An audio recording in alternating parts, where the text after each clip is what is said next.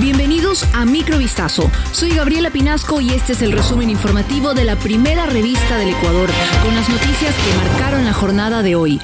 Microvistazo llega a ustedes con el apoyo de Chevrolet. La prefecta electa de la provincia del Guayas, Marcela Guiñaga, se pronunció este viernes respecto a los convenios y contratos suscritos en los últimos días en la prefectura por Susana González y que dice comprometen los recursos de los guayasenses. En un comunicado, Aguiñaga calificó a esto como hechos antiéticos y anunció que revisará de manera pormenorizada todo lo firmado a última hora y que tomará las acciones que le asiste la ley. Con motivo del Día Internacional del Trabajo, el pasado 1 de mayo, González llevó a cabo la firma de un contrato colectivo con varios obreros. Textualmente la prefectura informó, en un acto de justicia y respeto a los derechos de los trabajadores, firmamos un contrato colectivo a favor de la estabilidad laboral de los trabajadores de la prefectura del Guayas ante el Ministerio del Trabajo. Un joven de 17 años se quitó la vida tras ser víctima de acoso por parte de sus profesores en Cuenca.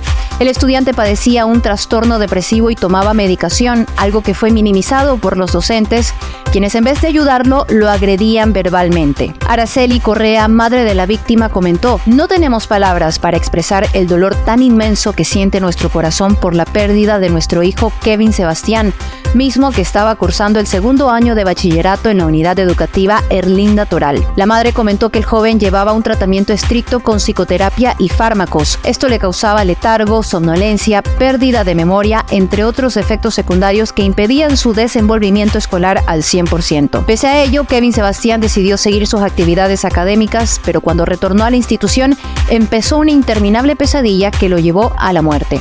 Conozca más sobre este caso en vistazo.com. Cámaras de vigilancia del barrio Ponciano, ubicado en el norte de Quito, registraron un robo contra una mujer que caminaba sola a un costado de la vía pública. Los delincuentes son varios jóvenes vestidos con uniformes y mochilas, aparentemente estudiantes de colegio. El hecho sucedió el pasado jueves 4 de mayo. En el video se observa a un grupo de cinco muchachos conversando entre sí, deteniéndose por casi medio minuto mientras hacen gestos con sus manos, segundos antes de que se efectúe el atraco a la ciudadana. Posteriormente, los implicados comienzan a seguir a la afectada, quien llevaba una cartera en su mano. Tres de los jóvenes se quedan al costado de la vía mientras caminan en la misma orientación de la mujer. Al mismo tiempo, dos personas cruzan la calle para acercarse a ella. Los dos individuos aceleran su marcha para alcanzar a la ciudadana y tras forcejear con ella, provocan que caiga al suelo con fuerza en medio de este atraco.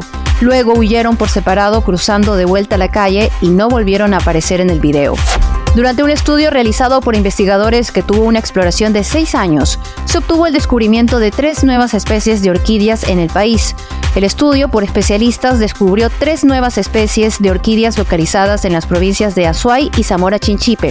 Estas serán exhibidas del 11 al 14 de mayo en la Hacienda Turística de Cuenca. Ecuagenera, empresa especializada en producción de orquídeas, junto a los investigadores Alfonso Duchete y Hugo Medina, realizaron estudios con la finalidad de destacar la importancia de estas plantas en la diversidad biológica del país. Las especies fueron trasladadas a las instalaciones de Ecuagenera para realizar la respectiva conservación, estudio y reproducción de las orquídeas descubiertas.